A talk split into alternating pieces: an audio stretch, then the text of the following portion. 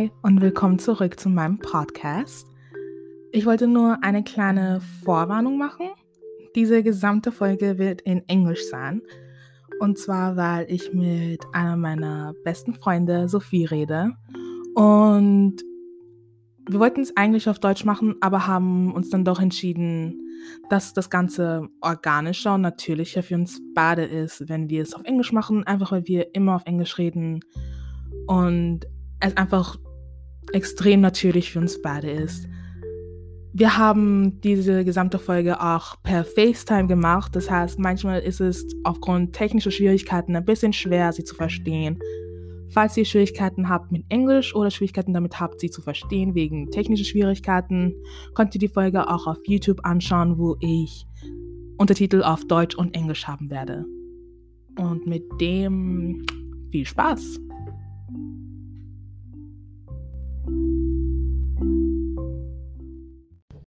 Um, today we have a special guest, one of my closest friends, bestest human beings on the planet, um, Sophie. Hi. Hi, thank you. Um, today we're talking about um actually I don't have a name for today's episode. We actually wanted to talk about a whole other topic, but then we decided to change it.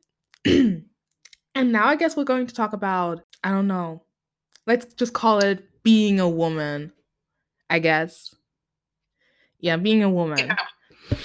And um as we were talking about like points we wanted to go over, we started talking about like internalized misogyny.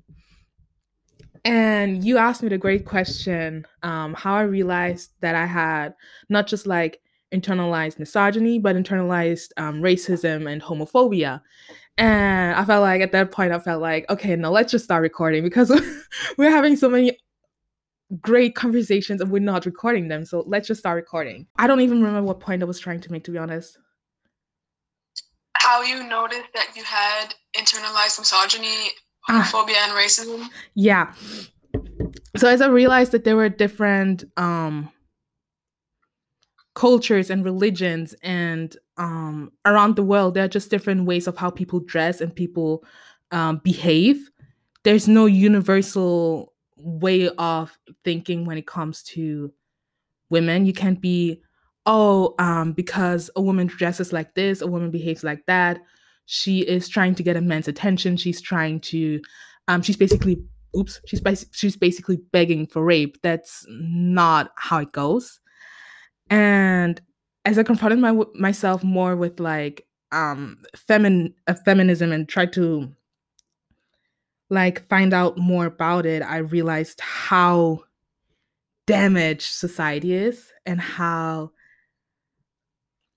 forked up the way we view women is and that I have to check myself whenever I think about a woman, about a woman, because whenever I see like a woman in like a mini dress or something, my first thought is, oh, she's trying to get attention. And then my second thought is, hold up, check myself. What was I even thinking? Um, that's not true. I don't know this woman's story. I don't know, you know, maybe she's battling with um private issues. I don't know her. Who am I to judge her? And that's when I'm like, and that's when I like, yeah, that's when I check myself. That's when I realize I have internalized misogyny, but actively trying to better myself is definitely the best way to go about it. Okay. I just talked for I seven I, minutes, damn. Sorry, what? I think I get that. And I know what you mean now, and I just noticed how how I experienced a similar thing you know, um, my dad, he's a really tra- um, traditional and conservative man.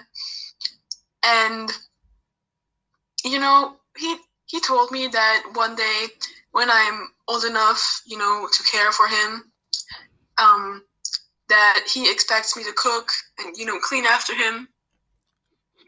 What? and yes, and also um, I also remember, you know, seeing women, um, um, you know, on the street, you know, wearing something a little more revealing. And then my dad would just tell me, "Oh, you know, you oh like do you see that um, woman? You know, she's like trying to to um, get attention. You know, she's a whore." Um, and also he he also really shamed sex workers um, in um, specifically women. Um, he said yeah um, they all don't have self-respect. They um, they they're dirty um, you know stuff like that. Wow. and he, he would turn over to me and and be like make sure you don't turn out like this make sure you don't get dirty you know make sure um you oh my god you know he was just i get he was trying to say like you know take care of yourself but that was just so uncalled for mm-hmm. Yeah, no, definitely. Yeah. and um you know also he would judge me for the way i dressed one time um i wore a skirt you know i was like how old was i like nine years old and he told me to cover up i was at home What? yes No. Ah, no. I you were nine. Okay, no. I there are so many issues with that. Um, let's talk about the fact that you were nine. You're a little child. And that just brings us to the issue that women have are being hypersexualized the moment we're born. exactly and um you know because you said that it's a woman's fault like like the, like that narrative that that it's a woman's fault if she gets raped um it's just man i just forgot what i wanted to say shit It's fine. It's fine. We all we've all been there. It's fine. oh i know Oh. okay um um it has you know a lot to do with something like um being hypersexualized with the normalization of pedophilia in men. Mm, and you can see that um, you know i'm not shaming like sex workers who who um, offer age play but for example um, belle delphine you know she she did a photo shoot i think and she was wearing like you would expect that she would wear lingerie or something like that you know like a bra. She was wearing a children's bathing suit what? Yes, she was wearing a children's bathing suit. And if you don't believe me, I can show it to you right now on Amazon. Okay, no. okay, no, this is insane. You know, okay, so um I did this little experiment I think last week where I was trying to find out um where I saw this video of how women are being sexualized no matter their profession. Like if you are a flight attendant, hypersexualized. If you are a nurse, hypersexualized. If you are a teacher, hypersexualized. And like women can't do anything without being um, you know, sexualized. And I I I was like I was curious as to at what age it starts. So I just typed in on Google schoolboy. And I saw all these like little cute boys wearing uniforms or like older men in business attire. And I was like, okay, no, this this is all normal, it's all cute.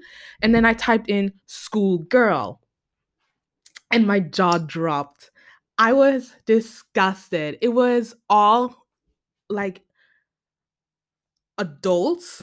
It was all like adult women who were, who were wearing like mini skirts or like um outfits that show an insane amount of cleavage or um even like little girls but like in a very very um provocative way i don't even want to describe it but it was just everything was being hypersexualized and a lot of Japanese schoolgirls, which is a whole other issue that I have with Japan and anime, but um, maybe we'll talk about that in another episode. Uh, I'm just saying kakegurui. Um, but, but yeah, and um, as I was looking through the pictures, I was I just I just didn't understand like what why why is it that women are being sexualized no matter what no matter what profession we do no matter like if we're just standing existing we're being sexualized and it just it's tiring to be honest. It's really tiring.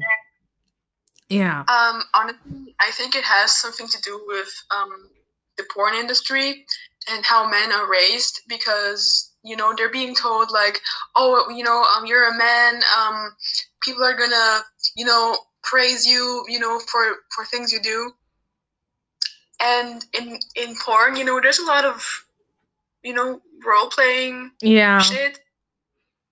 Um and you know as long as um as your counterpart plays an adult role i think it's okay to a certain extent you know? But um if it goes out of you know oh my god how do i describe this? If if your preferences and um interfere with your um, everyday life like for example you you you go to school and you get horny because you because you see a teacher there might be something wrong with you. Yeah. Yeah no i agree with that yeah um ah, i wanted to say something then what was it um sorry what did she say um, I also wanted to address the fact that in porn, women are um, almost always shaved. Um, they're hairless, mm-hmm. you know, like, except for their and um, yeah. and that just goes back to like a man and pe- um pedo um pedophilic tendencies, right? How um how women are expected to shave, to be clean, to be groomed like a literal child.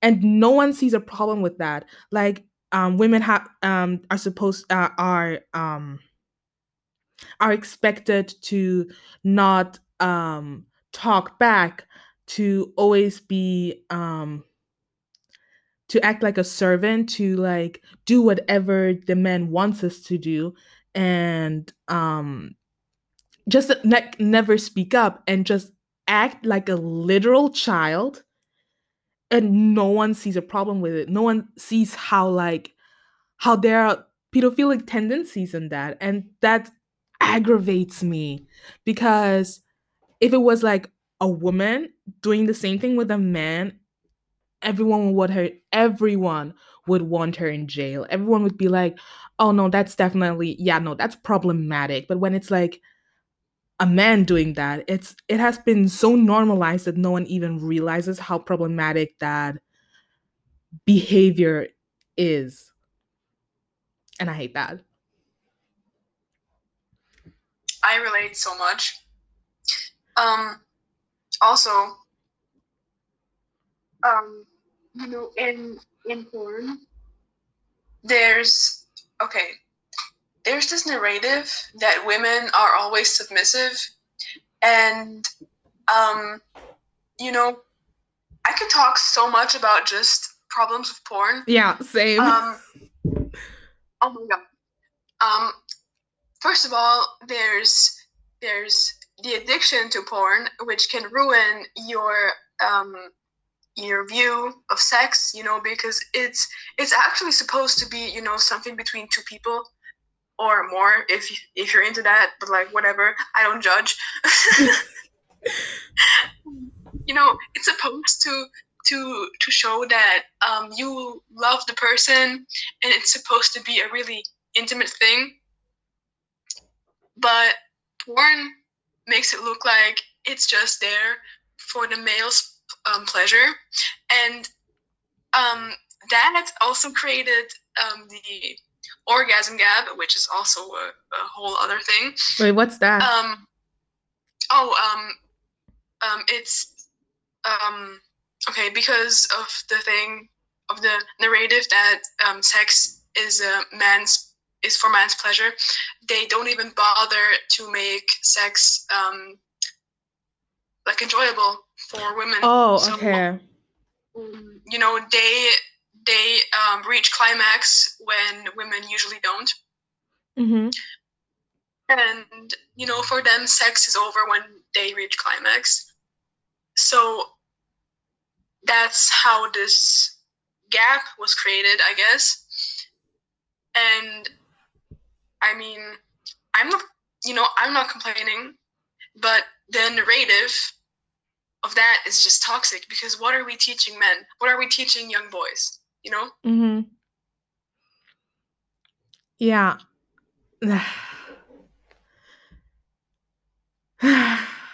so much wrong with this world. So much wrong. Um starting with the fact that okay, can I just complain for a second about yeah. um about women's fashion?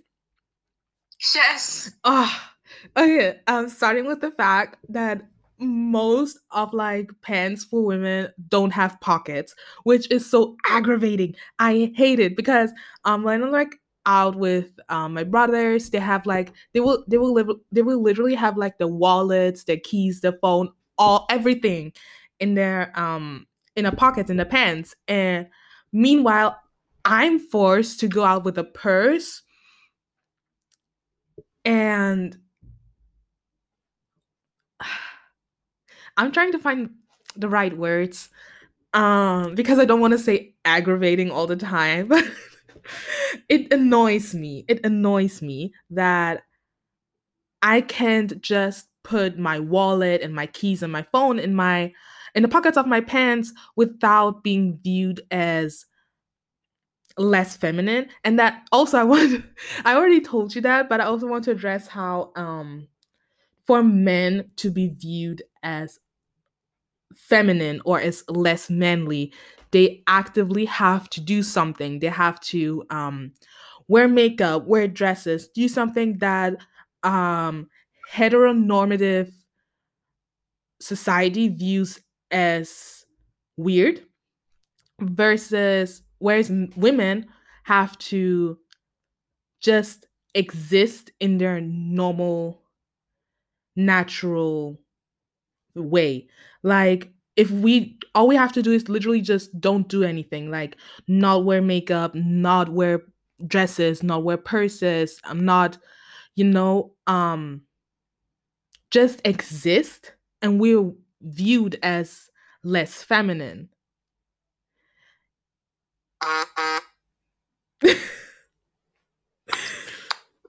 yeah, that was just something that I've been thinking about a lot um the past few weeks.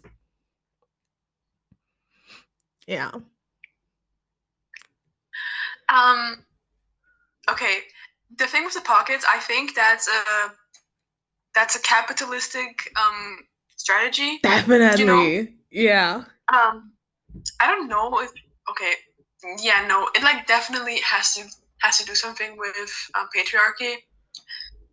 Because you know, as you said, when you put something in your pocket, um, it sort of it, it would just let's just say it would ruin your shape if you want to call it like mm-hmm. that. And, and then um, you wouldn't be seen as feminine but also while we're at feminine you know how do you describe being feminine? Um, is it being being vulnerable? You know is it like that traditional narrative? Or is it something you know more progressive? Mm. um, yeah. also yeah yeah. Sorry what did you want to say I forgot actually. okay. Um what I wanted to say is that I've been thinking a lot. I have had a lot of conversations about what it is that makes a woman a woman. What is it that like all women have in common? And I think the one thing that all women can agree on is um how in the way the patriarchy oppresses us that's i think is the one thing all women have in common that we are constantly you know um, being catcalled being hypersexualized being spoken over by our male colleagues all the time which i have oh by the way i have i have a great tip. Um so in middle school in in middle um in Unterstufe, basic so in middle school i guess i um i noticed that a lot of like my um the male students have the tendency to just speak over me and once they did that i would just automatically stop talking. I would just you know i would be like oh i guess i'm done talking now. And once i realized that i was like no i will not accept this any longer. So i would just um whenever they like whenever they like spoke over me whenever they were sorry that was my brother. Um whenever whenever they would like speak over me i would just keep talking. And i would just um complete they would look so baffled. They would look so surprised. Okay sorry. A lot of people small apartment. Anyways they would look so surprised at um that i would just continue talking and they would be like what the um there's no protocol for when women do that. So what am I supposed to do now? So that that was like the look they would have on their face. And um if they still keep talking, something I would love to say is um I'm sorry, did the middle of my sentence interrupt the beginning of yours? And that's when they that's when they co- that's when they go completely silent and they the look on their face mwah, chef's kiss. It's it's it's amazing. Um, did you know that um, there's a study that when um, okay um, there was a setting where women talked equally as much as men, and then the men were asked if if you know they spoke too much or you know too little. And they said that they spoke too much even though they they spoke equally long. So like men said their... women talk too much. Yeah. Oh. That well that's probably because we have to say everything twice because you kept keep interrupting us. Oh my god. That's probably it yeah Oh my god. No, I just have to calm down from this rant. oh, I just love talking to you. It's so much fun every time. Mm-hmm. Okay. Um one thing I'm really excited to talk about is misogyny from other women. Oh, okay, okay, okay. Hold on, hold on, hold on. I I have to stop the recording because it only like records um for 30 minutes straight and we're already at 27 minutes and I don't want like the, rec- the, rec- the recording to like cut in the middle of your rant. So I'm going to stop now and start a new recording because of this topic. Whoo! Okay. Okay. Okay. So misogyny from other women. That's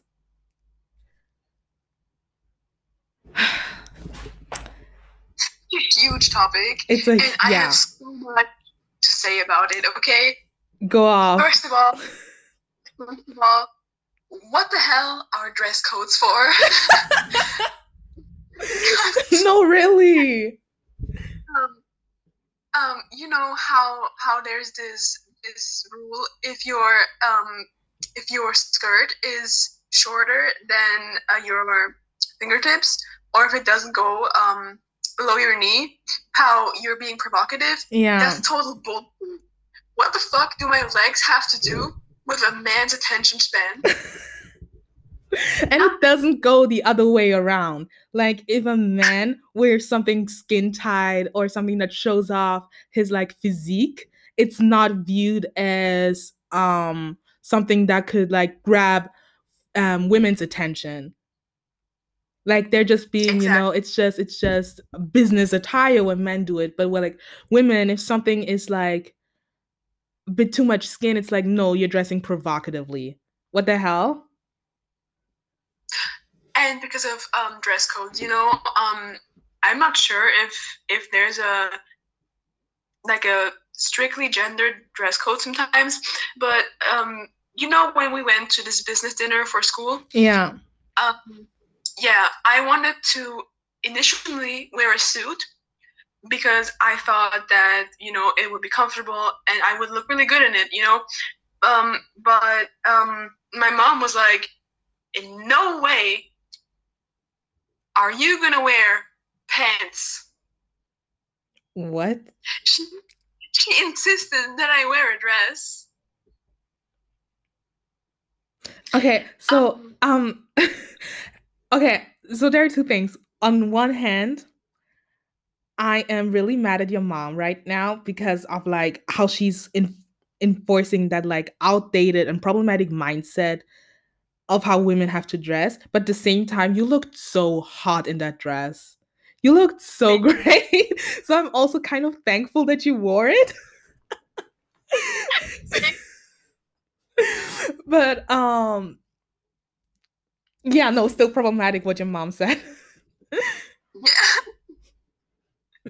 um and also, okay, um when you're just um okay, being told um that, you know, when you um when you wear revealing clothes and when you get hit on, catcalled, or even raped or whatever, mm-hmm. um in most cases they're like, well, what were you wearing? Oh my gosh. Um, and and the thing is, it's always uh, okay. Maybe not always, but it's mostly coming from women. And I think when they say that, it's first of all just ingrained into their brains, and second, it's also maybe feeding into this this thing how when you're on the side of, of the patriarchy, it's not your fault. Do you know what I mean? Mm-hmm. Like if you're on the side of the of the patriarchy, it it can't affect you. Does it make sense? Um I think no, yeah. I think I get what you mean. I hope so. Basically, I am saying um, it could be that when you side with the oppressor in that sense, um, you're less likely to be oppressed. Oh yeah. Mm-hmm. Um. God damn. No, I I get it. Yeah. I um I think it's it's interesting that you said that because that's something I saw a lot within um feminism and especially white women how they um in so many issues they will look over people of color they will side um they will be on the same side as like white men because they feel like if we're being if we're on the same side i'm less likely to be oppressed. Because um yes they're being oppressed um being a woman alone you're already oppressed but they're white so like they have the chance of as long as i'm like on their side as long as i'm um as long as we have the same viewpoints they will not oppress me. And will completely ignore the struggles um, women have who are also people of color. And will like com- yeah just completely ignore their their struggles. And it's just something that i've um seen a lot within feminism, especially white femin- feminists. It's just something I wanted to address it quickly because um something I I saw a lot. Yeah. I get that. And also, um, okay, this has something to do with hypersexual sexualization. It's the narrative that when you know young women hypersexualize themselves, it's it's liberating. Mm. And I thought about it, and do you okay? I'm sure you know this whole free the nipple thing. Yeah. Yeah. When it started, I saw so many comments from men saying like like oh wow like finally I have something you know to look you know um, and I question myself is it liberating because it's easy to profit off of or is it liberating because we're reclaiming that hypersexualization Mm. Damn. No, that's a great question. Um, I myself have been thinking a lot about like the whole freedom nipples thing. And um so um for me personally pers- per- ugh, for me personally i just start started wearing clothes where i don't need to wear a bra but you wouldn't know it that i don't wear one if i didn't tell you. And for me personally it's just it's it's it feels liberating. It feels like a mini step into the right direction because first of all bras are not really as supportive as you think they are. They are actually the cause of saggy boobs because um the muscles in your breasts just don't have to work anymore, therefore your boobs get saggy. And there are literally no advantages to wearing a bra except for like I think I guess certain clothes or something, but there are no advantages. So I'm asking myself the question: Why? Sh- why should? Why should we wear them? yeah, I feel like I said a lot, but at the same time I said nothing. okay, I muted myself because of my fucking neighbor, and I'm not gonna talk until he stops. And I'm so sorry that that he's doing this. It's bothering me, and and this has been going on for like three to four weeks, and I'm this close to going up there and just being like, motherfucker, how many holes? How many holes are you putting into your fucking wall? wow. I mean, if it comforts you, I I don't I I mean now I hear it a little bit, but it's not as loud as as you probably think it is. Okay. I mean, that's a good thing. Yeah. Okay. I wanted to say something. Oh yeah, right. Um, you know about the free the nipples thing. As long as it liberates you, and as long as it makes you feel good, I think you should do it. You know, and there's absolutely nothing wrong with not wearing a bra. I love not wearing a bra. Don't get me wrong. um, but um, the thing is, is it really something that's supposed to help us, or is it something that's supposed to trick us into thinking that we're, you know, doing something pro- like progressive? Mm. I think. Mm, that's no, that's definitely. Oh, that's such a great question. I don't have an answer for it yet. I will think about it a lot more, but um, I think with the whole free nipples thing, it's also different for women who have big boobs and women who have small boobs. Okay, the thing is, it's it's kind of half true because it just depends how how big your nipples are. Like for example, I could be cold and it could be sticking out like daggers.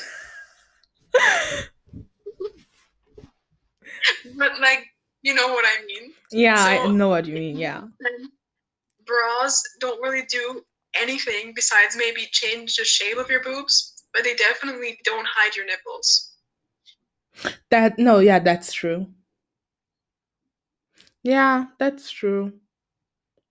I just remember when I was like 12, I went to class and I forgot that was like when I started wearing bras and I went to class forgetting that um forgetting to put on my bra and the other girls were like, "Oh my!" And I didn't even have any boobs yet.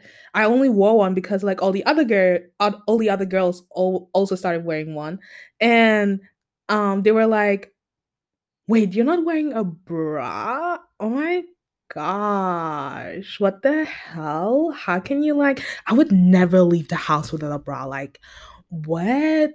And I was 12 years old. What the hell? I have a similar story, okay? First of all, it's really messed up because, you know, you were really young Mm. and how the fuck were you supposed to like know that you know it's so important you know so important to wear a bra. But like i experienced something similar. Um you know um i started growing boobs. And i was still you know wearing like those shirts you know. And i start um you were able to tell that i had some boobs you know but they weren't necessarily big. They were really small you know. Mm. And I remember entering the classroom and everyone looking at my chest because I didn't wear a bra. I will never forget that moment. That was so humiliating. But looking back and thinking of it from a um, from a critical standpoint, it's so messed up because Mhm. it's telling young women, I mean, not only women, but also young boys that um, as soon as you start um, having boobs or as soon as you start growing them, you need to hide them. Mm, yeah, and I just know if it were men who had boobs, if it were men who like um would breastfeed, boobs would not be as sexualized as they are now with women. And it also if, if it were men, like let's start with like if men had periods, like pads, um or oh my gosh, what are they called what are they called again? Um what? Tampons? Yeah, exactly. all these like sanitary all these sanitary products would be free. Hold on, my, my phone's dying. I'm sorry. It's if fine. it just turns on, my phone's getting really like shabby. So if I'm just gone, I'm sorry. We can um continue on Discord if I die. Okay. Okay. I'm I'm sorry. it's it's fine. Are you still there?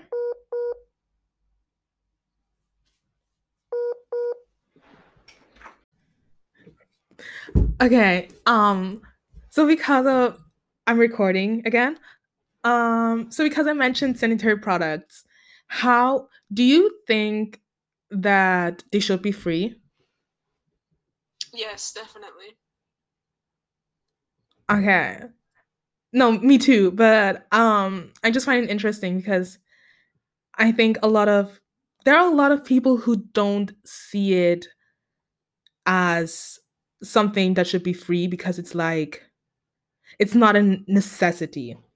Okay, so the thing is, um, um, when the idea comes up of sanitary products or you know menstrual products for women um, should be free, men always, or okay, some men always say, um, um, oh, then then my razor should be free too, you know. But that's simply not true because um, you biologically don't need a razor. But imagine if you literally bled out of your body for a whole week. And you had no other choice than to purchase these really expensive products that are also luxury taxed. Mm-hmm. and and you're forced to buy them because if you don't, you're basically, you know, you can't do anything. Yeah. No, yeah, no, I definitely agree. I, I also think that like um tampon tampons and pads should be free, but also okay, so like I stopped um using I don't know if I'm going to keep this in a podcast, but I stopped using tampons and pads. I switched to um menstrual cups. And that has been oh my gosh. I want to switch too, but like the thing is I'm so afraid like if I put it in and I don't get it out, I will have to go to the fucking gynecologist. Okay, let me well, hold on. Are you using tampons? I'm using both pads and tampons. Okay, so if you're using tampons, I don't feel like um the fear of it being stuck up there is something that you should be worried about since you use tampons because that was literally the reason why I didn't use them because I was like, what if it gets stuck up there and I just can't get it out? And now, okay, so I've used um menstrual cups. I had I bought them last month and got to use them this month for the first time. And it has been I oh my gosh, it has you no. I don't even you don't understand. It has been life-saving. Like I mean, a lot of people exaggerate in terms of um oh, you don't feel it. I mean, you definitely feel it, especially if you're someone that has never used tampons or is just not used to having something up there. You definitely feel it, but it's so comfortable. I can like like you can do sports with it. You can you don't understand. And then you just take it out, you just put, you know, the blood in the like usually take it out while you're on the toilet. You just empty it in um the toilet and then you put it in there again. It's just wow, it's so convenient. And then you can use them for like 30, up to 30 years, I think. And if you're really worried um, of leaking, then use period panties. And like that mixture, menstrual cup plus period panties, is not just environmentally friendly, but also so it feels so much more secure in my opinion than tampons and pads. I get that. Yeah. Okay, you made me want to switch to a menstrual cup, and I will get one this month. Go get it. Go get them. I bought mine from the okay product placement. I bought mine from DM. It's called um. Hold on, let me get it.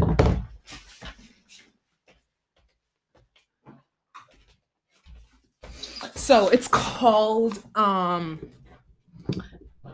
It's called it's called TOC, Tage ohne Chemie. And um, it's like, it's been, um, es war, es ist öko getestet, so it's been eco tested. Um,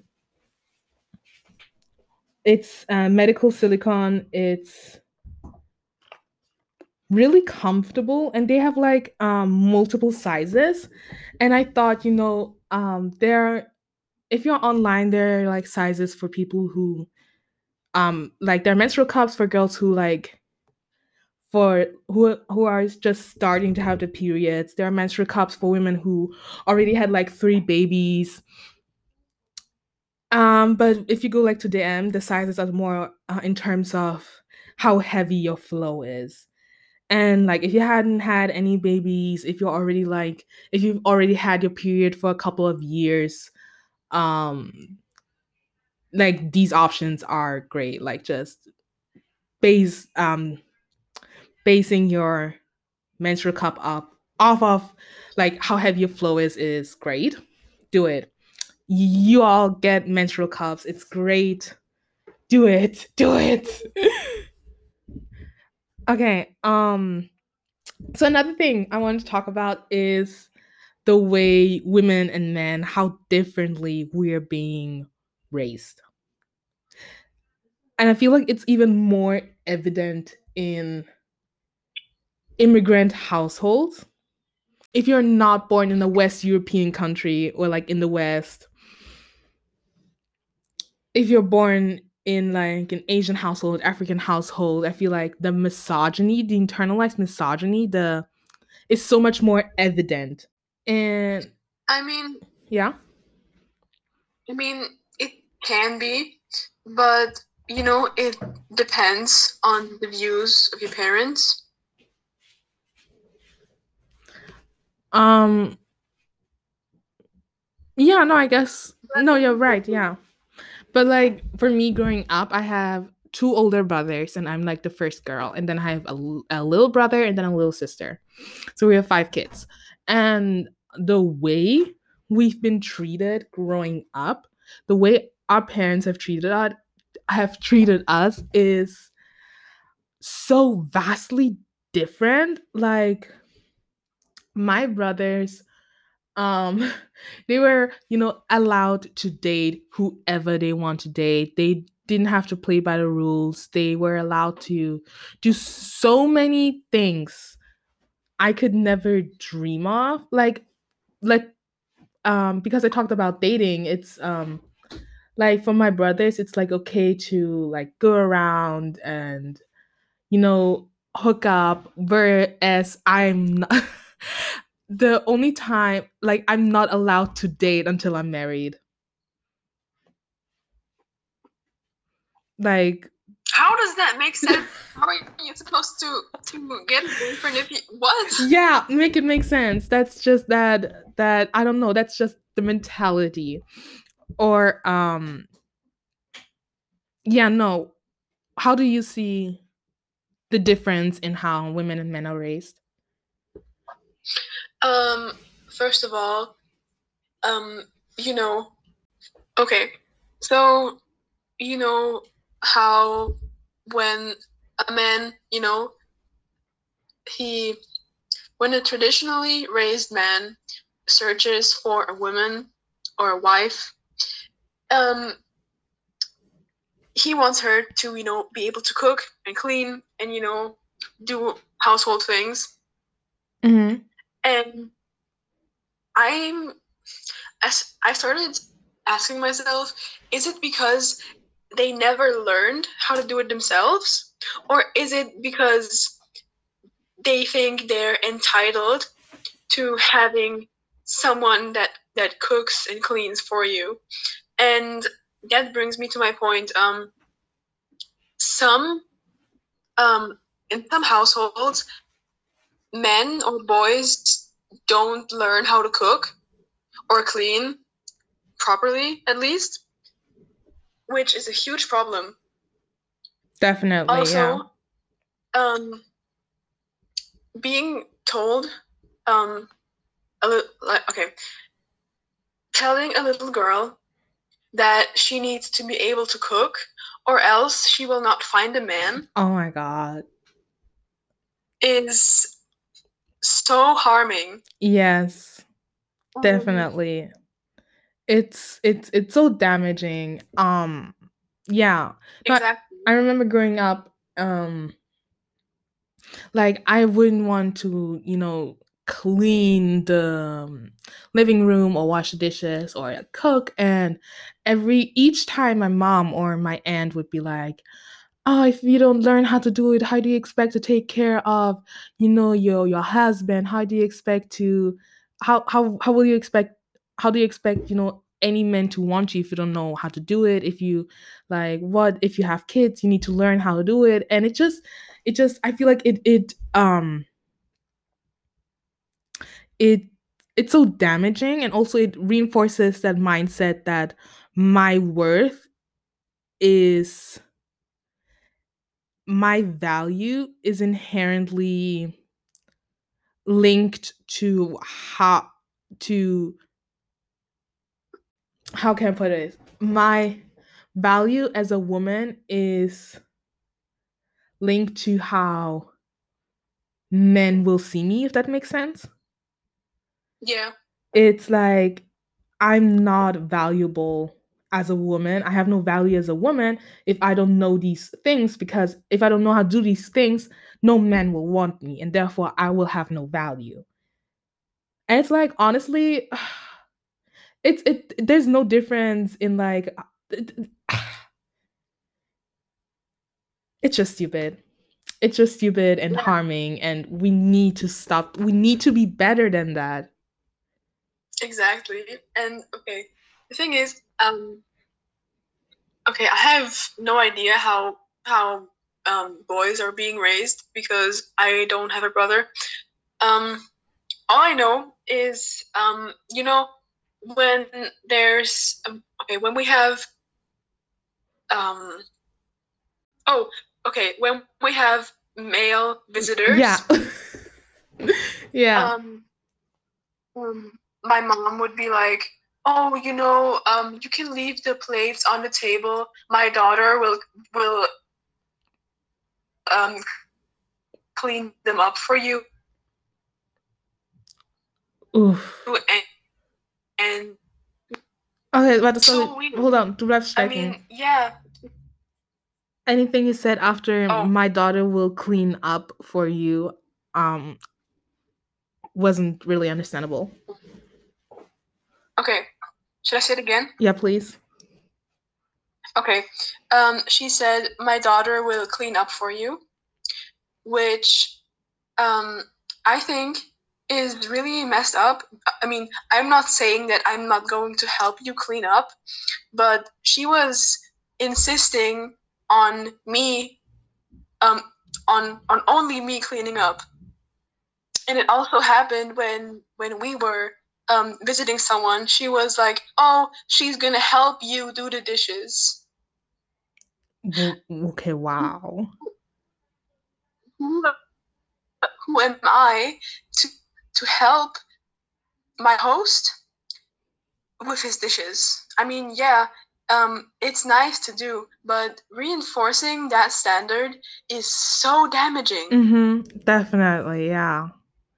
Oh, and because you talked about male visitors, I want to talk. Okay, so this goes back to when we talked about like um um pedophilic tendencies in men and how um especially this is so damaging, but when you're little, and I know that you experienced that as well because we talked about this, but um when I- I was little, I was expected to cover up whenever we had male visitors. I was expected to um you know um just not wear anything revealing which doesn't make first of all i was i was a minor i was i would be like seven or eight years old and mm, i would have to be worried about how men will view me and it reinforces that mindset that if anything happened to me if anything were to happen to me it would be my fault because of the way i dress because of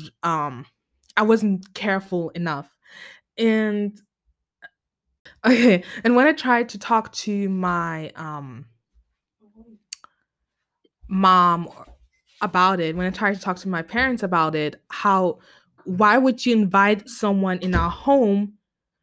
Why would you invite a person in our home where you have to be worried that they will view your child, your underaged child as a sexual object? Why would you do that? I would like I would be like I would never invite someone like that into my home and they would just like not understand it because it has been so normalized especially within our culture that any woman who doesn't cover up is allowed to be looked at as a sexual object and even if you do cover up you're still being viewed as a sexual object you're still being viewed as a sexual being no matter what age and it's so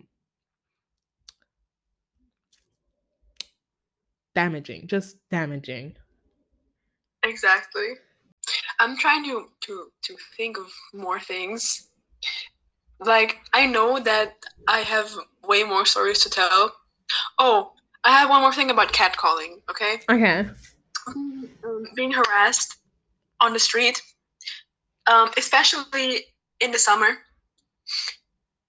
Um, you know, when you're wearing revealing clothes, you know, shorts, whatever. Um, um, it was like a couple, no, it was two, two, yeah, two years ago I was out with my friend and I counted how many times I got hit on.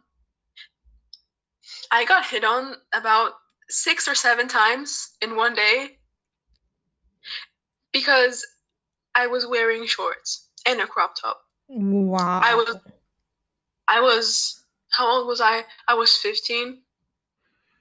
Mm, That's disgusting. It really is disgusting. Men. Yeah. I, I think I think I will end my my stories on, that note. yeah, okay. Um, yeah, no. I, I think it's great to stop here. Um, Fazit, um, moral of the story. Just as a society, we need to do better. exactly. Yeah. And um, thanks again for being on my podcast. It was so great to No talk problem. to you. It's always great talking to you. It was a pleasure for me too. okay. Uh, yeah, that's it. Bye.